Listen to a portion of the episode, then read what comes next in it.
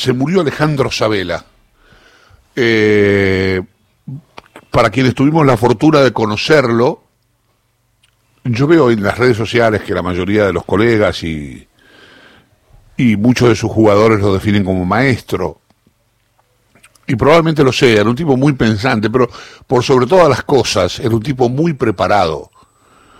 Eh, Sabela, como le conté recién a Marmo, no era el prototipo del futbolista. ¿eh? A ver, cuando hablo de esto, estoy diciendo, eh, cuando el prototipo de futbolista, eh, uno, digamos, esto que voy a decir no es una estigmatización, es la mayoría de los futbolistas eh, provienen de las capas sociales más, más bajas.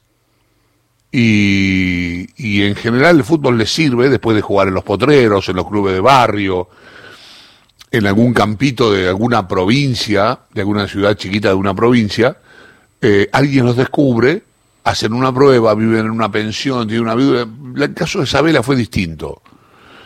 Eh, Sabela vivía en Soler y Paraguay, en pleno barrio de Palermo. Era el hijo de una, de una maestra y de un eh, empleado del INTA, del Instituto Nacional de Tecnología Agropecuaria.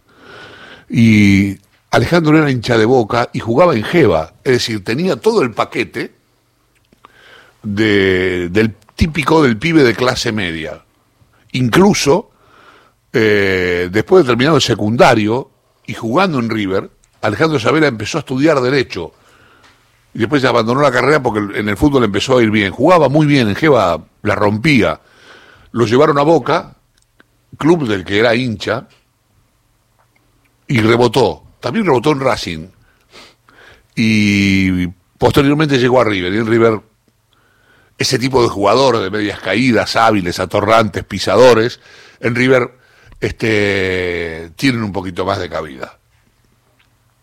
Sabela llegó a la reserva, integró el plantel de primera en 1975, estoy recordando ya un gol a Huracán, Alejandro debutó en el 74 en realidad en primera, era muy, se hizo muy amigo allí, conoció y se hizo muy amigo hasta, hasta su, su, día final, que fue ayer, de Daniel Pasarela. Eh, el 75 recuerdo porque le hizo un gol a Huracán en la cancha de Huracán a Agustín Mario Cejas. Pero, pero Sabela tenía un problema en River. El problema tenía nombre y apellido y se llamaba Norberto Alonso. Norberto Alonso es, creo que el máximo ídolo de la historia de River, junto con ahora el muñeco Gallardo, la Bruna, digamos, Alonso está en ese Olimpo. Y además de ser ídolo jugaba maravillosamente al fútbol, siempre digo lo mismo. Eh, de los que yo vi, de los que yo vi, el mejor jugador que se puso la camiseta de River, repito, de los que yo vi, es el Beto Alonso. Bueno, ese es el futbolista que Sabela tenía delante. En un momento, todo pareció abrirse para Sabela porque Alonso fue transferido al Olympique de Marsella en 1976. No le fue bien a Alonso, pero Alonso se fue. Sabela quedó con la 10 titular y tampoco le fue bien. Esta es una parte de la historia de Sabela que se cuenta poco. No le fue bien. A tal punto no le fue bien que, eh, la Bruna tuvo que traer un futbolista que había desechado un par de años antes, estoy hablando ya del año 77, llamado Víctor Rodolfo Marchetti. Cuando River, cuando arma el equipo de 75, la Bruna descartó a Marchetti, que era un gran cabeceador, y lo tuvo que traer otra vez. Entonces, como Sabela no le respondió, o no le respondió como pretendía la Bruna, era muy difícil reemplazarlo a Alonso, lo peor que hay es reemplazar a un ídolo, eh, trajo al negro Ortiz, que llegó desde Gremio de Porto Alegre, y a Marchetti. Trajo a un izquierdo que tiraba buenos centros y un buen cabeceador. Sabela otra vez quedaba sin lugar, quedó como suplente. Hasta que llegó una oferta de un equipo de la segunda división inglesa. Nunca un futbolista argentino ha habido jugar a Inglaterra. Alguien vio a Sabela y se lo llevó al Sheffield United, que curiosamente tenía la misma camiseta que River. La camiseta este, eh, de alternativa de River, la, de, la que tiene la, las rayas rojas con rojas anchas y negras finitas. Eh, Isabela se fue, primero jugó ahí y después como también anduvo bien y ganó el ascenso, lo compró el Leeds, el mismo equipo que hoy dirige Marcelo Bielsa. Eh, y después de un buen de un buen trabajo allí, pasó algo que siempre cuento. El dólar en la Argentina estaba uno a uno La, la, era la época de la plata dulce. Entonces, para los futbolistas era más negocio jugar en Argentina que en Europa. Se ofrecían contratos europeos. Entonces, los futbolistas decían, mira, para ganar una plata que puedo ganar en, acá, si gano lo mismo en Argentina, vivo con mis amigos, vivo en mi país y gano lo mismo. Y la plata va a rendir un poco más. Bueno, así se vino Sabela, así logró convencer Bilardo a Sabela para traerlo a estudiantes de La Plata. Y ahí empezó otra historia. ¿Cómo jugaba Sabela? Medias caídas, zurdo, pisador, gambeteador, un atorrante. Un jugador típico, jugador increíble. Yo les conté la historia porque era un típico jugador de potrero sin haber pasado por el potrero. Jugaba en los campeonatos de Jeva. Los campeonatos jugaban los pibes de clase media. Bueno, llega Estudiante de La Plata y empieza otra historia de identificación, de sentido de pertenencia, que Sabela nunca abandonó. Todo ese pasado de River, todas esas inferiores en River, todo ese trabajo que hizo Sabela en River, quedó tapado por su identificación con estudiantes, primero como futbolista, siendo campeón en los años 82-83, y después como entrenador, ganando el torneo, la, la Copa Libertadores en 2009 y el campeonato local en 2010. Hasta acá Sabela, técnico, Sabela técnico dirigió solo dos equipos. Recordemos que Sabela fue ayudante de campo, primero segundo, a ver, fue segundo ayudante de pasarela en los tiempos de River y la selección nacional, y fue al Mundial 98 de hecho, y después fue cuando Gallego se independizó de pasarela, quedó como ayudante directo de Daniel, ahí estuvo con, con Daniel en Corinthians en River. Cuando Pasarela decide ir por la presidencia de River, Sabela va a dirigir a estudiantes cuando la selección estaba realmente en un lío después de la Copa América 2011, es ahí donde Grondona, por indicación de Bilardo, hoy escuché a la mañana que le dijo que la mujer de Grondona le sugirió que trajera a Isabela, eso no es así. El que sugirió que trajeran a Isabela fue Bilardo, que era el director de selecciones nacionales, que había metido la pata diciendo que tenían que dirigir los del 86, les ha ido mal, Batista era, eh, justamente el último exponente, y le dijo, tráelo a Sabela. Todo seguro, le dijo Grondona. Sí, sí, tráelo a Sabela. Sabela que había, estaba por firmar un contrato en los Emiratos Árabes, una fortuna iba a ganar. Decidió venir a la selección argentina. Y ahí empezó otra historia más, que es la de Mascherano diciendo, eh, Sabela me devolvió las ganas de jugar en la selección, Messi recordándolo como un gran maestro, la Bessi deseándole lo, eh, este, lo mejor, volar alto, la Bessi que el Pocho que es un tipo fantástico, en fin, bueno estuvimos al borde de la gloria con Sabela. Pero Sabela convenció a través primero del conocimiento, que es como se convence, como convence un entrenador a un futbolista, pero también a partir de la, de la calidad humana, a partir de él, esa cosa de que, del yo es nosotros, eso lo usaba mucho Sabela. Sabela que, además de todo esto que estoy contando, tenía una, eh, un gran compromiso político y social. Sabela, en, de hecho, estuvo sentado en un acto de, Cristina, estuvo sentado en la primera fila, y siempre, eh, Sabela era peronista de base, era peronista de, su, casa. Eh, y me acuerdo que, que cuando vino la gran inundación de La Plata, Sabela abrió su casa y y armó una olla popular. La gente entraba a su casa a comer. La gente que había quedado sin nada, Sabela le abrió, Sabela vivía en Tolosa. Le abrió la puerta a la casa para que la gente entrara a comer, prepararon, prepararon ahí una olla, una olla popular, una, una, una cosa, una gran, una gran, un gran compromiso social. Vamos a escuchar algunas cosas de Alejandro que vale la pena conocer. Alejandro, obviamente me imagino el sentir, cuál es, qué es lo que pensás, qué es lo que lo que podés decir en este momento. Bueno, la tristeza de no haber podido ganar el torneo, pero muy orgulloso del equipo. Hizo un partidazo contra un gran equipo que había jugado un día antes y no había jugado a largue y ya en el primer tiempo había ganado el partido. Así que los felicito a los, a los jugadores que, que son un orgullo, un orgullo para, para, para, el país, el esfuerzo que hicieron y el campeonato que hicieron. Eh, te suma, te aporta que por lo menos el periodismo, la gente indudablemente ha reconocido a este equipo como el haber hecho un gran mundial. Pienso que lo van a reconocer, si en ese caso yo sigo que los resultados siempre son secundarios. El equipo fue creciendo y se retempló en las adversidades y hoy hizo un partido contra una gran potencia.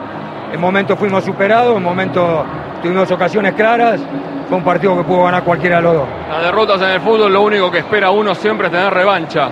No sé si vos vas a tener revancha, no sé si los jugadores van a tener revancha. Bueno, no sé. Quiero estar con ellos, eh, charlar un rato con ellos, que se lo merecen. Muchas gracias. Hasta luego, hasta luego. No, no muchos saben que Sabela ya sabía en el Mundial 2014.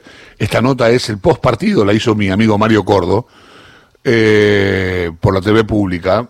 Eh, no sé si ustedes sabían, no sé si se sabe públicamente, que Sabela ya conocía su enfermedad. Sabía que tenía un cáncer de laringe, contra que combatió en los últimos años, y la verdad que dio pelea, incluso tuvo una mejora muy, muy importante hace un par de años.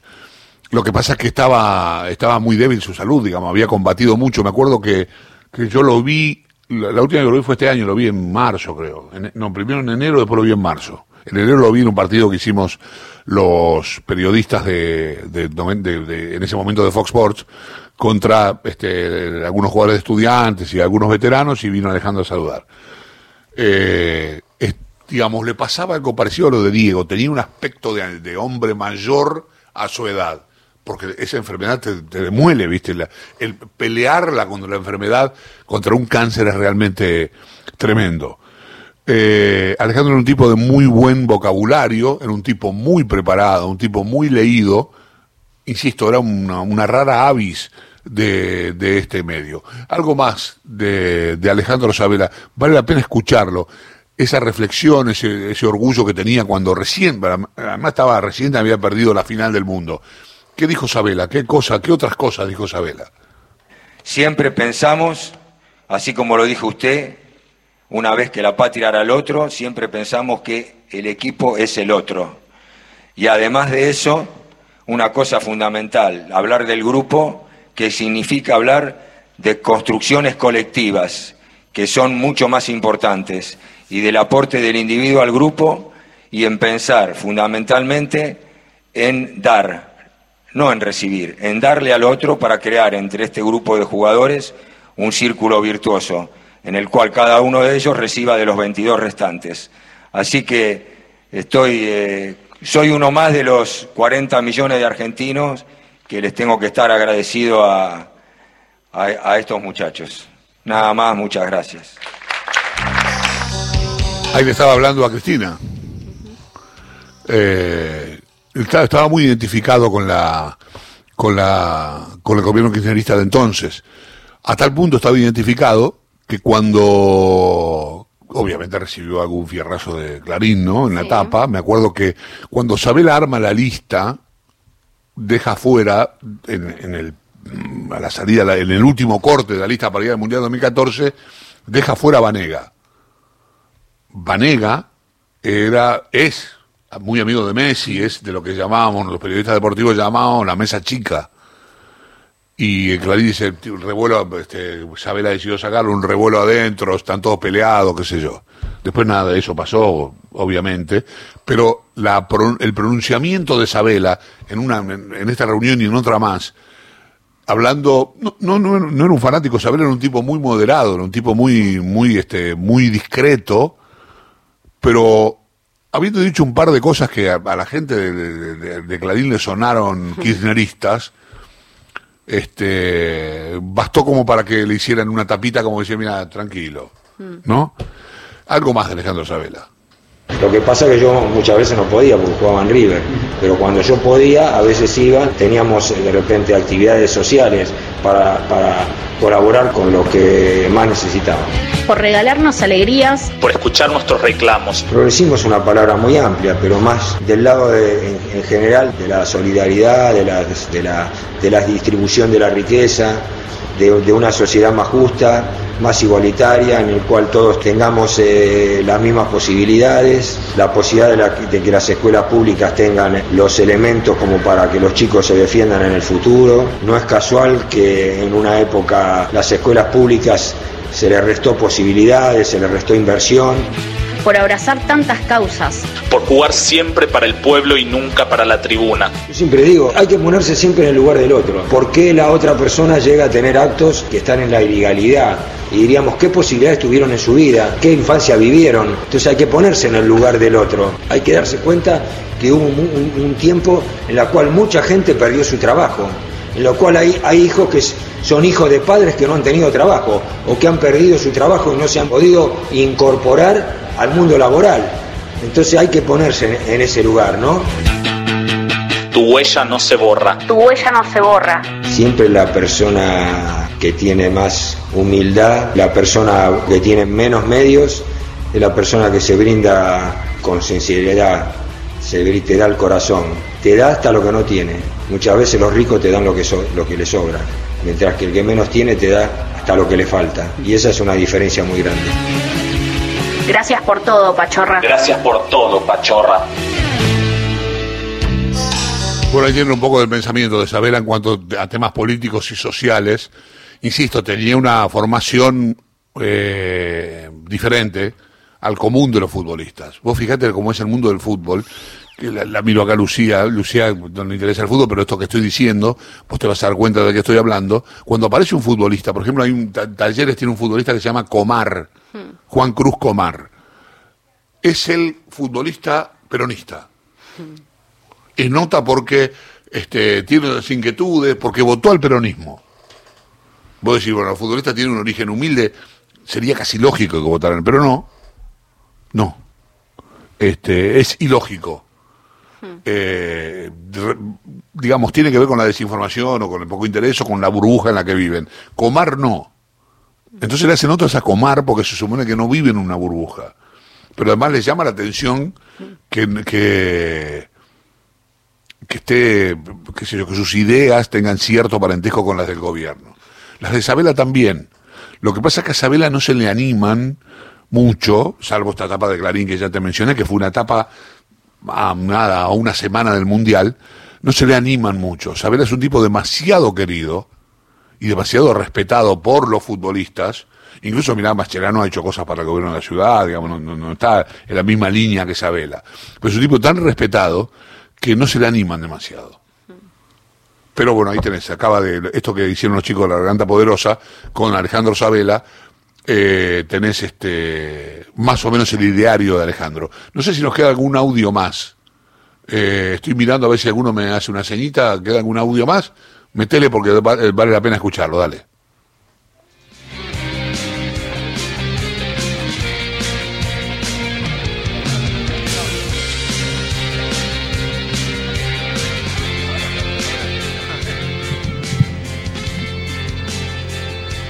No hay jugadores de fútbol acá, así que no es fácil para mí.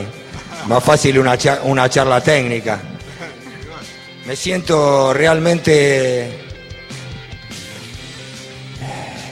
empequeñecido en cierta manera ante gente que, que, ha luchado tanto y que sigue luchando, ante gente que ha sufrido tanto, que sigue sufriendo y que sigue luchando, ante gente que tan capaz, con tantos conocimientos, escritores, filósofos, periodistas, que tienen tanta capacidad intelectual y tanta capacidad de oratoria. Me siento empequeñecido por todas estas cosas. Quizás tengo una pequeña ventaja, que soy del fútbol, fui entrenador de la selección argentina, logramos un segundo puesto. Por lo tanto, en cierta manera en cierta manera, puedo ser popular o puedo ser conocido, pero no me interesa ser popular ni me interesa ser conocido, me interesa ser prestigioso, porque existe una gran diferencia. Ser conocido y popular no significa que haya valores de por medio, y ser prestigioso sí. O sea que eso es lo que siempre me animó.